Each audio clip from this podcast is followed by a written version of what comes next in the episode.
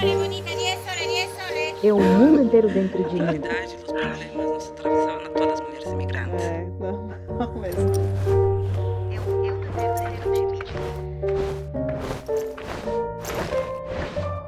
Vozes que carrego na mochila. Pequenas descobertas estão sempre acontecendo em uma viagem. É virar uma esquina e se deparar com alguém vendendo uma comida que você não tem nem ideia do que é feito. Um cheiro que não dá nem para imaginar o gosto. Aquela confusão de ouvir uma língua que você deveria entender, mas na hora de responder, Me lo puedo probar, probar, né? é. Quanto cuesta? O que confunde são as coisas que não são ditas. Aquele monte de combinados que todo mundo sabe, menos você. E foi assim que eu me senti na primeira milonga que eu fui. Já tinham me avisado que seria muito diferente dos shows de tango para agradar estrangeiro, mas a ideia de gente comum dançando algo tão elaborado me parecia pouco real. Para começar, ninguém tá dançando tango, nem tá tocando tango. Um rock, um pop ou até mesmo um reggaeton é abafado pela conversa das pessoas. São mesas, cadeiras e corredores cheios, mas a pista de dança totalmente vazia. De repente, tudo muda.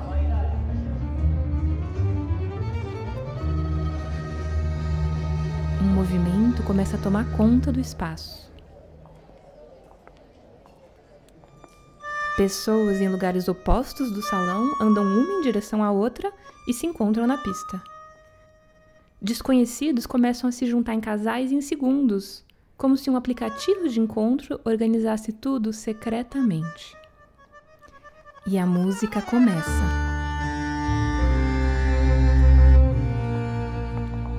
Silêncio total. De quem dança, de quem assiste, ninguém fala. Só o som dos sapatos no chão.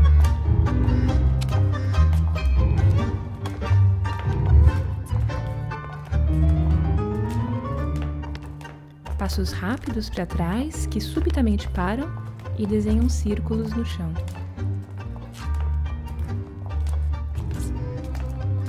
Pernas que se cruzam e não se batem. Mulheres flutuando nos braços de companheiros que sabem o que querem. Porque la danza es eso. Es jugar, es poder encontrarse entre pasos. A dança é um jogo. Se encontrar entre passos, firuletes, adornos, em um abraço prazeroso. En un abrazo placentero. E tudo isso improvisado. Eu me senti uma criança no meio de um jogo de pôquer. Você até sabe o nome das cartas, mas as regras do jogo, os blefes, não tem como acompanhar. Não é possível dançar assim, sem coreografia, com um cara desconhecido. Qual o truque? Al hombre se le enseña que él es el titiritero y la mujer es el títere. É como se a mulher fosse uma marionete. Ele vai dizer o que você tem que fazer e você deve seguir. Y dejar que el hombre te diga qué tenés que hacer. Vamos para acá, vamos para allá. Te mueves así, te mueves así. Y no es así. Não é assim. Não pode ser assim. Porque hay un cuerpo, hay otra persona. Há um corpo, uma outra pessoa. É claramente hierárquico. Eu digo o que fazer e você faz. Num rodopio sem aviso, a Dani me tirou o chão. El tango es macho, dice una canción.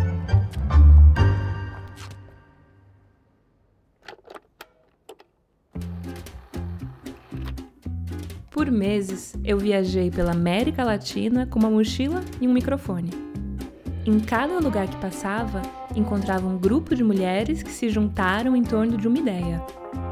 Entrei em universos que nunca imaginei. Cada mulher era uma realidade diferente. Os países mudavam, mas toda a conversa parecia um espelho do que é ser uma mulher no Brasil. E viajando, eu encontrei um novo jeito de olhar para casa.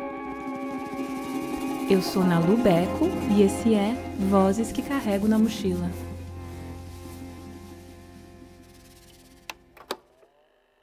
Eu encontrei a Dani numa quinta de manhã. Eu tinha visto uma folha de sulfite colada em um muro. Letras grandes diziam: No es no. Quem assinava era o MFT, Movimento Feminista do Tango. A Dani me recebeu na casa dela. Cheguei um tempo antes do que a gente tinha combinado. Era a primeira vez que ia para aquela parte de Córdoba. Casas coladas umas nas outras, ruas sem movimento, bem diferente da parte turística que eu estava nos últimos dias. Eu acho que ela acordou na hora que a campainha tocou. Um de seus filhos levantou depois, enquanto ela preparava algo para ele comer. Sentamos e dividimos um chimarrão. Bueno, mi nombre es eh, Daniela Guerrero. Soy de Meu nome é Daniela Guerreiro, sou de Córdoba. Soy milonguera. Sou milongueira, mãe, mulher antes de tudo. Eh, soy mujer, primero que nada. Luego viene todo lo demás. Eh, el ámbito del tango para O universo do tango sempre me chamou a atenção, desde muito pequena. me llamó la atención desde muy, muy chica. Mas dançar começou só aos 18. Fez aulas com um professor renomado, frequentou milongas, mas não deu certo. Pero sí notaba que había algo que me molestaba, que no me resultaba cómodo. Mas percebia algo que me incomodava, da forma que a dança se manifestava. Por isso abandonei. De lá pra cá, tudo mudou na sua vida. Aos 25, engravidou. Foi mãe solo. Él es un padre abortivo, porque abortó a su hijo, Ele era um pai abortivo, porque abortou seu filho. Só conheceu o filho aos sete, porque o y obriguei. Os pais, quando abandonam, abortam. E ninguém diz nada. Ela me falou sobre a solidão dessa época. Difícil respirar entre o trabalho, a maternidade, a culpa e todos os outros sonhos. Anos depois casou, teve seu segundo filho. Com o tempo, foi se reconectando com o adolescente rebelde que tinha sido, de cabelos verde e violeta, as cores feministas. Se divorciou. Quando a desconstrução engata, ela não volta para trás. Siendo Voltei ao tango já sendo mulher, mãe e feminista, antes de tudo. Y bueno, ya con todo lo que implicaba tener Com 33 tudo que significava ter hijos, 33 anos e dois filhos. Entrei querendo chegar onde fosse cômodo, sem ninguém me impedir de aproveitar a dança. Quando a gente começou a conversar sobre tango, eu fui percebendo que cada coisa que eu não tinha entendido naquela milonga era um código. Os códigos milongueiros. Um monte de combinados que todos os bailes de tango compartilhavam. As regras do jogo. Finalmente consegui entender como os casais se formavam, sem ninguém falar com ninguém. Bueno, en el tango existe el cabeceo. No tango tem o cabeceio, é estar sentado em mesas diferentes e observar quem você quer chamar para dançar. observar para ver a quién vos querés sacar a bailar. O homem, que é quem convida, cabeceia, mexendo sua cabeça e a mulher aceita ou tem a opção de fazer que não viu. Nos códigos milongueiros, uma mulher deve estar sentada, sorrindo, costas retas e observando quem quer chamar ela para dançar, para ela decidir se quer ou não. para ella decidir si desea o no desea. Cosas que pasaban en los años 20, ¿no? Digo, Coisas que aconteciam nos anos 20. Esse é um dos códigos, existem muitos. Eu não conheço todos, porque não quis aprender y no me los iba a poder aprender jamás. e não vou aprender nunca. Dos anos 20 para cá, bom, algumas coisas mudaram nos papéis que mulheres e homens ocupam. Nem tantas quanto a Dani gostaria, porém, algumas coisas mudaram. Mas ela acredita que o tango é maior do que qualquer código ou regra antiga. Maior do que qualquer virtuosismo entre bailarinos profissionais. Que la danza del tango es una danza libertaria y que es una danza que se en el pueblo y que tiene que volver al pueblo. O tango é uma dança libertária, que nasceu do povo e que tem que voltar para o povo, porque se levou a um elitismo e se transformou num produto de exportação. tango for sport, porque originalmente el tango nace en el pueblo, en los puertos del callejón. Originalmente, o tango nasce no povo, nos becos dos portos, da mistura das culturas imigrantes que chegam ao país. Um Imagine uma milonga em um porto.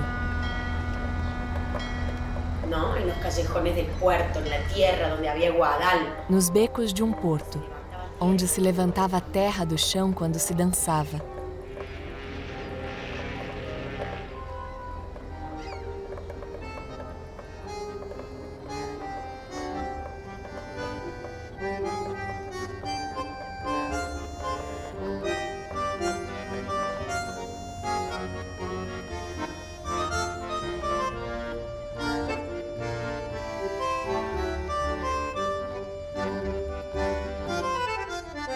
Até os anos 30, as letras de tango elas eram muito centradas no sofrimento de uma pessoa, digamos. Um amor que se foi, eu fui embora da minha cidade, nunca mais voltei, tenho saudades, enfim.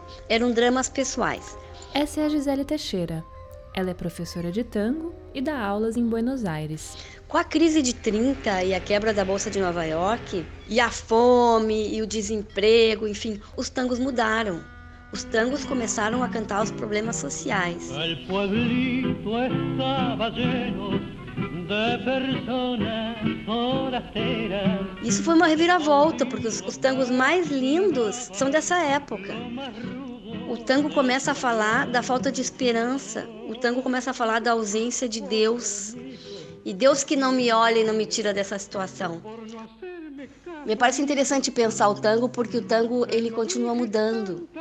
Ele não é uma não é um gênero estático. Ele é um baile social e como tal ele reflete as mudanças na sociedade. Né? por exemplo, todos os avanços de gênero hoje se refletem no tango e isso está causando um revuelo, como dizem os portenhos. Como dá pra perceber, a Gisele é gaúcha.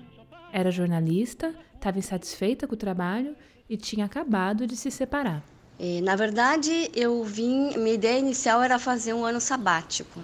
E quando eu cheguei aqui, eu tive um flechaço, como eles dizem aqui em Buenos Aires. Eu encontrei o meu lugar. E aí a Gisele decidiu criar raízes. Entrou na Universidade de Tango de Buenos Aires e fez uma especialização em tango e política argentina. É, o tango social, o tango da milonga, ele é todo improvisação. Não tem passos pré-determinados. Alguém se move e eu, porque quero estar com esta pessoa, me movo junto. Então, se ele abre para a esquerda, eu vou para a esquerda. Se ele abre para a direita, eu vou para a direita. E se ele continua abrindo e, e gira, eu também vou girar. Ou seja, o que passa nos pés, na verdade, é consequência de toda a comunicação que já aconteceu na parte superior. Já que o código diz que durante o tango não se pode falar, é a posição dos braços dos dançarinos que define a condução na dança. E isso é o abraço. A Gisele me contou que o tango não é monogâmico. A ideia é dançar com quem você não conhece e só uma vez na mesma noite. E você não dança só um tango, você dança quatro tangos seguidos com a mesma pessoa. E só depois do último tango acabar que o abraço se desfaz. O abraço é tudo no tango. É mais ou menos como na vida, né? Às vezes a gente encontra uma pessoa que te abraça e outra que te abraça, realmente. A gente sabe a diferença de um bom abraço na vida, né? E a gente sabe também no tango. E às vezes tem gente que dança super bem, mas que quando te abraça não tá ali, não há entrega. Né? E tem outras pessoas que talvez nem tenham um nível de baile tão bom, mas te abraçam e você fala: Bom, eu vou fechar os olhos e me acorda só no final do tango, né? me desperta no final do tango. Você se entrega totalmente, você confia. Naquele momento é uma entrega ao outro, eu quero estar com aquela pessoa. E é ali no abraço que circulam todas as emoções. E a conversa vai mesmo pro imaterial quando o assunto é o abraço. É uma troca de energia, é uma conexão, é o contato entre duas pessoas que escolhem se divertir juntas por alguns minutos. Mas nem sempre as pessoas têm a mesma ideia do que é diversão. Eu dançava às vezes com um carinha que era dança tri bem, assim, tipo, Tri legal. Do gauchês, muito bem. é, faixa preta. Mas cada vez que a gente dançava, ele me fazia algum comentário negativo. Tipo, ai, você devia praticar mais isso. Ah, eu acho que você é, devia fazer um voleio de outro jeito. Ou então ficava no meu ouvido. Tempo, tempo, tempo. Como dizendo que eu estava dançando fora de tempo. E eu, cada vez que eu dançava com ele, eu voltava pra mesa meio mal, assim. Aí um dia ele me convidou pra dançar, eu digo, sabe de uma coisa? Basta. A gente tava dançando, ele começou com essa história, e eu disse, amigo, tchau, não quero mais, não me convida nunca mais. E pra mim, assim, aquilo foi uma libertação, porque é um momento de lazer, é um momento que eu, que eu quero passar bem, e são essas mínimas ofensas que às vezes vão minando a nossa autoconfiança. Né? Não aceitar mais dançar com pessoas que não te fazem bem, nem dançar, nem conviver, nem ter nas cercanias, né? Então, assim, foi uma experiência ruim, mas por outro lado, assim, foi um, uf, assim, super libertador. E eu saí como mais empoderada do que eu entrei, tipo, aqui comigo, no meu universo, na minha energia, no meu abraço, só quem eu autorizo daqui para frente. Porque, porque se exigía a la mujer en, en- en esa entrega del abrazo que se, Se exigia que a mulher se entregasse a qualquer abraço. Não é cômodo qualquer abraço. Você vai encontrar pessoas que vai amar abraçar e pessoas que não. Nas milongas, como em qualquer outro lugar, também há casos de assédio e abuso. E uma das primeiras ações do movimento feminista do tango foi abrir espaço para encarar essa conversa. Tenho companheiras que foram apalpadas na vulva enquanto dançavam. Há todo tipo de violência. Até ter que dançar com um homem com um pênis duro. Ou seja, há muitas violências que foram vividas. Mas mesmo quando a situação não é tão extrema, o abraço pode ser uma experiência forte de desconforto. Yo soy de un abrazo más bien de entrega y muy cerrado. O meu abraço é mais de entrega, mais fechado. Já dei muitos abraços que me senti violentada. Pessoas que não te soltam e te seguram contra a vontade. E às vezes você precisa que abram o abraço, que te soltem. que te suelten. En la transmisión del tango, cuando se No ensino do tango, tradicionalmente se ensina de uma forma tão machista que o homem se sente nesses direitos. se falar durante a dança já é considerado um desrespeito, pedir para seu companheiro mudar sua postura é uma ofensa. El hombre tiene que aprender que su masculinidad tiene que dejar de ser tan frágil. O homem tem que aprender que sua masculinidade não pode ser tão frágil. Importa muy poco si a vos te ofende que yo te diga lo que pienso. Es lo que pienso. Não me importa se você se ofende com o que eu penso. É o que eu penso. Tenho voz e tenho voto. Não vou me calar. No voy a estar silenciada, calladita para que no se ofenda y no me vuelva a sacar a bailar. Não vou ficar silenciada, caladinha, para que não se ofenda e não volte a me chamar a dançar. Se esse abraço não é bom para mim, que não me chame para dançar nunca mais. Entonces requerimos que se respete el no quiero este abrazo Então exigimos que se respeite. Não quero este abraço fechado.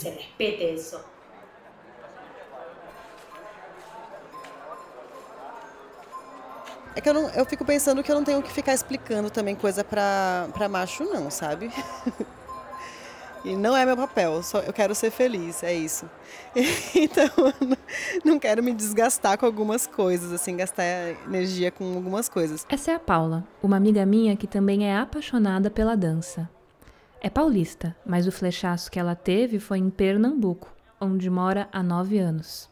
Tinha uma coisa, eu fiz umas aulas de tango quando eu estava na Argentina, né? Uma das aulas era isso, assim, você tem que deixar o seu braço mais firme, como se fosse uma alavanca, para a hora que a pessoa te der um impulso nas costas, você já vai fazendo o movimento naturalmente. Então você fica ali meio que uma estatuazinha levando o passo para a hora que a pessoa te puxar para um canto, você já sai fazendo a história, desenrolando a história que a pessoa está construindo e você está né, tá ali de coadjuvante. Eu acho isso tão maluco.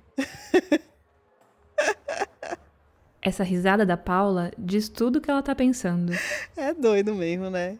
O critério de seleção das pessoas, assim, de chamar para dançar é quem dança bem. Então você quer dançar com aquela pessoa e trocar com aquela pessoa.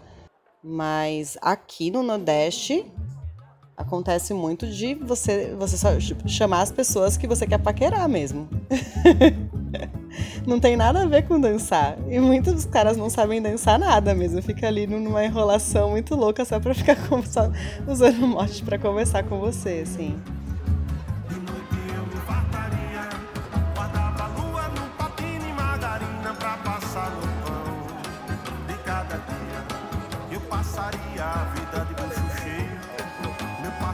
Seria poesia. De sobremesa, nuvens de algodão doce. Não tem como ir numa milonga e não lembrar do forró.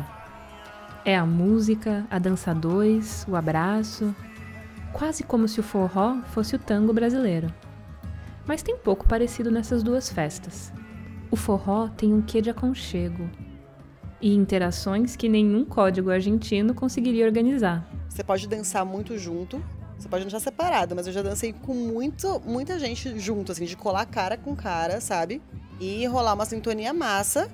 E você ficar ali numa alucinação da dança, colado mesmo numa pessoa. E isso não significa nada. E você tá ali parecendo quase uma relação sexual.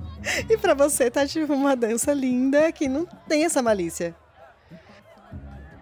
Acabou a dança, aquele abraço, que legal, que gostoso dançar com você, cada um vai pro seu canto, volta pra sua roda de amigos. E eu não senti isso agressivo, embora estivesse super sensual, entendeu? E muitas vezes a pessoa não tá nem tão próximo de você assim, você, eita, quero ficar, quer, quer ir cada vez para mais longe, não quero dançar mais. É meio inexplicável mesmo. Se deparar com assédio é algo frequente para qualquer mulher que gosta de dançar mas não tem um crachá que identifica cada gesto como natural ou inaceitável. Não é realmente distância dos copos, não é a energia da música, isso é é alguma coisa meio abstrata de você é, você sente a intenção da pessoa de ela não estar tá ali apenas curtindo, ela não está sentindo a energia da música, achando muito gostoso estar tá dançando, essa dança tá legal, essa dança tá massa e se deixando envolver por essa dança. A gente sente quando a pessoa está conversando com você de um jeito que está falando palavras suaves, mas não é isso que está querendo dizer exatamente. E na dança eu acho que é a mesma coisa, assim. A pessoa está dançando o passo ali, você está sentindo que está desconfortável. E foi um desconforto geral que fez uma dançarina de salão interromper sua carreira, se engajar numa pesquisa de uma dança a dois mais igualitária e criar uma companhia chamada Dois Rumos. O nome dela é Fernanda Conde até hoje para mim é muito difícil perceber se eu estou sendo assediada ou se não, aquilo está acontecendo na dança. É uma linha muito tênue. Afinal, na dança de salão, é o homem quem dita. É ele que tem a dominância, né? É ele que vai abraçar, é ele que vai conduzir, é ele que vai te colocar em determinados lugares. Existem passos que vão facilitar esses acessos, então ele tem vários recursos, né? Se na dança esse assédio fosse validado, assim. Eu acho que existe muito disso. Porque na rua você não vai chegar a abraçar alguém e encoxar. Mas no baile de dança você consegue fazer isso, né? E aí vem todos os outros medos, assim, sabe? Se eu falar não, o que, que vão achar de mim? Ninguém vai dançar mais comigo, vão, vão, vão me julgar e, e, e e cai para o mesmo ambiente social, né? Tipo, quando uma mulher denuncia um abuso, um estupro, né? Vão sempre cair nela, mas você tava como? Como que você agiu? O que, que foi que você fez para que a pessoa agisse daquela maneira? Como você tava vestida? E é o mesmo retrato num baile de dança, assim, sabe? Ah, mas você se esfregou mais? Você deu mais abertura? Você se entregou? O que, que aconteceu? Então, nunca vem a crítica, né, a essas questões para quem abusou, né? Na nossa conversa, a Fernanda resumiu em uma frase. A dança de salão é quase um retrato do machismo, assim, sabe? Então. Cada regra é um lembrete de quem deve ocupar cada lugar, quem deve falar e quem deve silenciar, quem deve aceitar mesmo sem querer. E um assédio na dança paralisa uma mulher do mesmo jeito que no trabalho, na rua, no ônibus. Eu não sei se a história que eu pensei a hora que você me falou de questão de assédio e tal, que eu não conto muito essa história para ninguém. E se tenha muito a ver com dança, sabe? Mas tem a ver com a história dos espaços públicos e de como a gente fica vulnerável. Essa história faz mais de 10 anos. De tudo que a gente conversou, esse foi o único momento que a risada calorosa da Paula aparecia como um riso nervoso. Eu fui para um show com os meus pais, virada cultural. Era um domingo e a gente foi para um show da Maria Rita. Tava bem cheio, super cheio. Todo mundo muito dan pulando, dançando, aquela coisa de né, movimento dos copos num show super gigante. E eu sentindo uma, um incômodo atrás. Eu falei assim, esse negócio tá apertado, mas tá estranho aqui atrás de mim, sabe?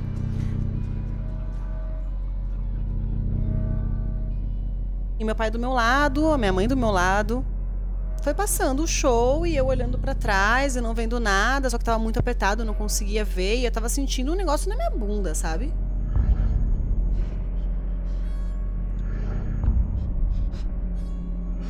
isso está acontecendo, alguma coisa aqui. O que está batendo? As pessoas estão batendo em mim? Até que foi passando o show e eu sinto, eu sinto um molhado na minha calça, sabe? O que que foi isso?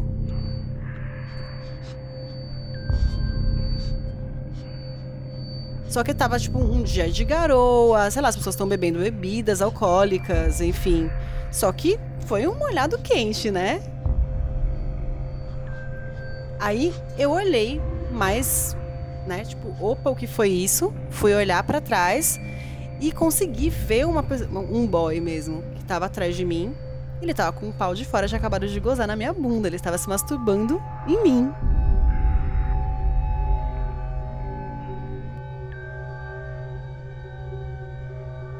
O tempo inteiro do show, e ainda olhou para mim e deu uma, um, um, uma fez uma cara muito, ah, sabe?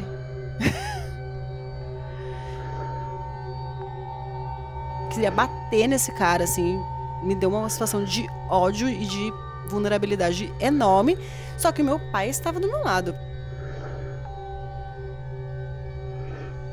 Eu virei pra frente e falei, não acredito que isso, tá, que isso aconteceu na frente do meu pai e eu não vou fazer nada porque vai virar uma coisa de homens. Que sei lá se ele não vai tirar um estilete, uma arma pra cima do meu pai.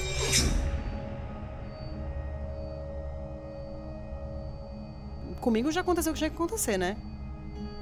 Ele saiu andando, foi embora. E aí passei o restante do show desse jeito, sem falar com ninguém, com a minha calça dessa situação. Tipo, loucura essa vida, minha gente. Que a gente se como nos submetem a essas coisas, né? Como os homens acham que podem fazer isso, né? Podem tudo. Você é dele mesmo. Acham isso de verdade. E como isso era tão naturalizado de acontecer e ninguém falar nada, né? Ficar se se reprimindo, assim, de ah, é assim que é o mundo, eu tenho que tomar cuidado. E tão, rec tão recente a gente começar a brigar com essas coisas, assim, de uma forma mais ampla.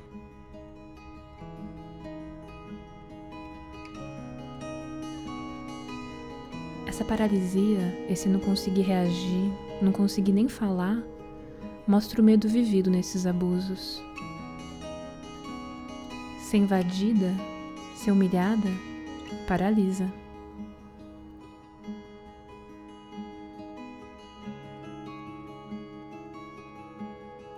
Quebrar o silêncio criou uma nova perspectiva para Kelly Polly, dançarina do Dois Rumos.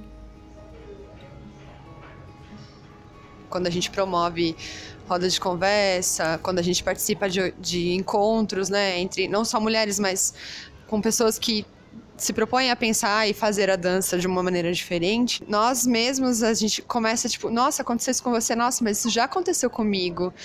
E entra, vem para vem o campo da razão mesmo, porque como eu tô no, no, no, sensório, né? Às vezes, será que isso foi mesmo? Será que a pessoa tinha intenção? Ou ser, acho que foi só o toque mesmo? E aí a gente começa nas, nas histórias umas das outras a perceber essa regularidade e falar, realmente, estão passando do limite.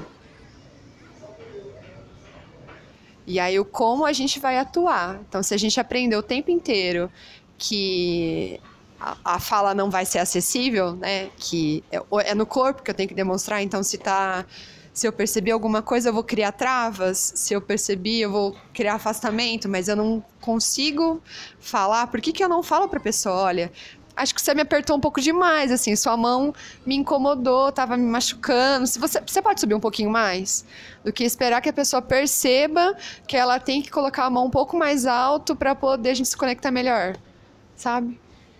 Se na época a Paula não soube como reagir, hoje se uma pessoa chega para mim muito forte, eu já grito logo, não tenho espaço para não gritar, entendeu? Não nem penso, nem passa três segundos na minha cabeça já. Não vai fazer isso comigo. Já aqui mesmo, eu já parei a dança na metade. Eu, tipo, falei, você não tá querendo dançar não, não quero mais dançar com você. E eu acho que o simples fato de você falar não quero, parar uma dança no meio, não aceitar, essa a pessoa chegar para você, você não gostou dessa aproximação, tem alguma coisa ali, você já se a gente começar constantemente a fazer isso, a pessoa vai ter que mudar o jeito dela chegar, senão ela não vai fazer mais nada, ela não dança mais com ninguém. Então ela vai ser obrigada a fazer de outra forma, observar e aprender. E eu acho que é isso que a gente está fazendo, observando e aprendendo e tentando desconstruir né, pela observação e pelo que a gente não quer se a pessoa não quer ficar sem dançar e não quer ficar sem amigos. Eu acho que o não tem um poder muito grande mesmo. Em um rodeada de escaviadores, una paica sus amores, rememora sollozante. Depois de conversar com essas mulheres, me parecia tão simples o que elas pediam, como se elas cobrassem do mundo o mínimo que ele deveria ser. Em algum momento, a dança já não parecia mais seu assunto. Era da vida que a gente estava falando. De uma vontade imensa de poder viver do seu jeito. Encarar o medo que dá quando você sai daquele caminho de sempre e poder falar. Basta, dijimos hartas nos hartamos, não queremos saber mais dessas coisas. Basta, estamos cheias. Não queremos mais saber dessas coisas. E queremos fazer algo diferente. É daí que vem toda a desconstrução que o movimento propõe. Porque hoje, se você chega em uma aula de dança de salão, ser mulher ou homem determina o que você vai aprender. A Fernanda contou que os homens são introduzidos a toda uma tecnologia de condução. Já as mulheres são treinadas a esperar, responder com prontidão, suavidade e beleza. Para os mais antigos, isso funciona na maioria das vezes. Mas difícil alguém jovem se identificar com isso. Se você está fora do mundo hétero ou cis, então isso acaba afastando. Olhar para as tradições e, e ver o que a gente consegue preservar de bom e aquilo que não vai se encaixar mais com o que a gente necessita enquanto sociedade. E isso surgiu do que ela vivia como dançarina. Porque eu queria possibilidades, queria possibilidade de criar, e os passos e as condições me limitavam muito, né? Tipo, tem essa condição para você dançar, mas eu não posso dançar de outro jeito? Não. Então, tipo, quem sou eu aqui, né? Se eu não posso criar, né? Que dança é essa? Mas aí a gente percebeu também que é, era uma coisa mais profunda, assim. Essa insatisfação não é só com o ambiente da dança, mas é uma insatisfação com o ambiente que a gente vive, o ambiente social que também nos limita. Por que, que eu tenho medo de agir? Por que, que eu tenho que esperar? E é a mesma coisa na dança, né? Porque eu, enquanto mulher, tenho medo de liderar, acho que sou incapaz, e eu acho que isso vem, vem do antes, né? Vem da criação, nos últimos anos, muita coisa mudou nas aulas de tango da Gisele. Antes, o normal era separar dois homens e duas mulheres que estivessem dançando junto e reorganizar os casais. Os papéis eram o de homem e o de mulher. Depois passou para líder e seguidor. Mas hoje, na aula da Gisele, ninguém precisa ter um papel fixo. O tango ele tem que ser um ambiente de liberdade, como é na vida. É um processo de empoderamento das mulheres nessa área, como em todas as outras áreas. A gente está mudando um discurso que está estabelecido há muitos anos. En el inicio transmiten que el hombre dictamina y la mujer debe, e isso é o que queremos romper. Desde o começo, ensinam que o homem dita e a mulher segue. É isso que queremos quebrar tem que existir as duas partes de escuta e as duas partes ativas. Essa atitude e esse voto e essa voz. É dar à mulher essa atitude, essa voz, para que ela decida como quer se mover e que o outro aprenda a escutar. Enquanto elas revolucionam a ideia do que é dançar a dois, a Paula, cada vez que sai para dançar, vai descobrindo como lidar com tudo isso. Ela sente que dançar sozinha ainda é pior do que dançar a dois, como se fosse um convite para alguém chegar junto. Que estranho, né? Uma mulher curtindo dançar sozinha. Tá curtindo sozinha? Como assim? ela já ouviu comentários bem piores que esse. E se quando ela era adolescente, dançar junto com outra menina dava uma vergonha, era o único jeito de dançar quando nenhum cara te chamava? Hoje é uma escolha. É muito isso. Eu vou dançar com quem eu quiser. Posso dançar com chamar qualquer homem para dançar aqui, mas eu quero dançar com essa menina. Porque aí dá para criar junto. E fica difícil dançar com um cara que não tá aberto para conversa. Tem um grande problema com esse negócio de ser guiada, de não ter a liberdade do que eu vou fazer no movimento, sabe? Isso para mim é o grande problema de dançar junto. Eu começo a ficar incomodada de Pô, eu queria girar agora, só que a pessoa que tem que girar. eu queria agora dançar mais devagarzinho que minha perna cansou, sabe? e é, isso era um grande problema mesmo. Nossa, ainda é. Mas eu tô lidando melhor com isso, que às vezes eu começo a puxar um pouco o cara me guiando, assim, eu começo a fazer o movimento, o cara. Peraí, você tá querendo me levar? Deu, ai, vamos fazer assim.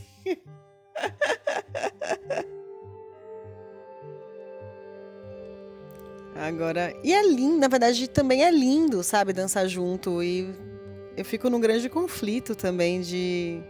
Porque tudo bem ser levada. Legal também, mas e aí, quando que eu vou levar?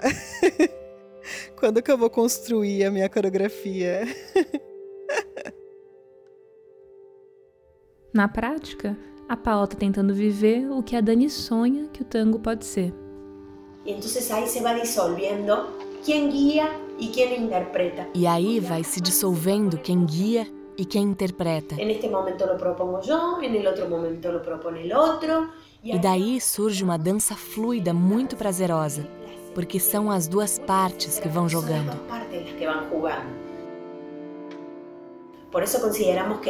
Por isso achamos que o problema está no ensino, e é isso que precisamos desconstruir. Você pode ensinar uma mulher a dançar no papel de mulher, como eles chamam, mas você pode ensinar ela nessa atitude a se empoderar. Pero, pero puedes enseñarle en, ese, en esa actitud a empoderarse. Ese es el feminismo. Eso es todo. Durante algumas vezes na nossa conversa, o tom passional da Dani me pegava de surpresa. Abraço. Mas agora, seus olhos estavam cheios de lágrima. Acá estamos resistindo. Vamos a seguir resistindo. Voy a pedir a todos. O abraço da Dani é do jeito que ela tinha dito. Cheio de entrega. Me transformou. Depois, ela me deu de presente um zine militante e adesivos com frases de luta. Se vá a cair. Das poucas coisas que escolhi carregar na mochila pelos próximos meses. A viagem estava só começando.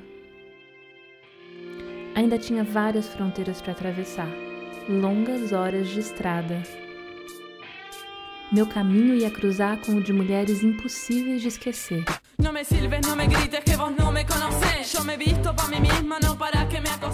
Jennifer, Julieta, Cláudia, Abby, uma imigrante venezuelana.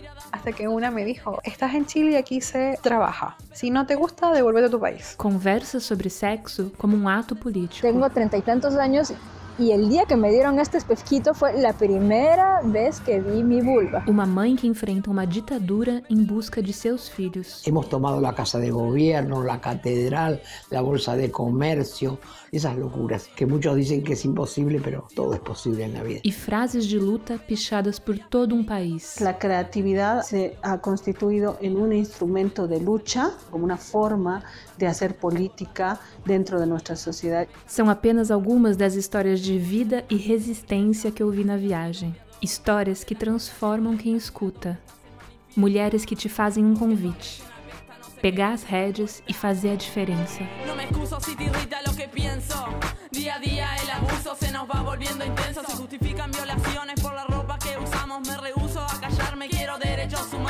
Vozes que carrego na mochila. Se você gostou desse podcast, compartilhe. Manda para quem você acha que vai gostar, mas também para alguém que de repente ainda não faz parte dessa discussão. A nossa maior vontade é que essa conversa enlargueça até caber todo mundo dentro dela.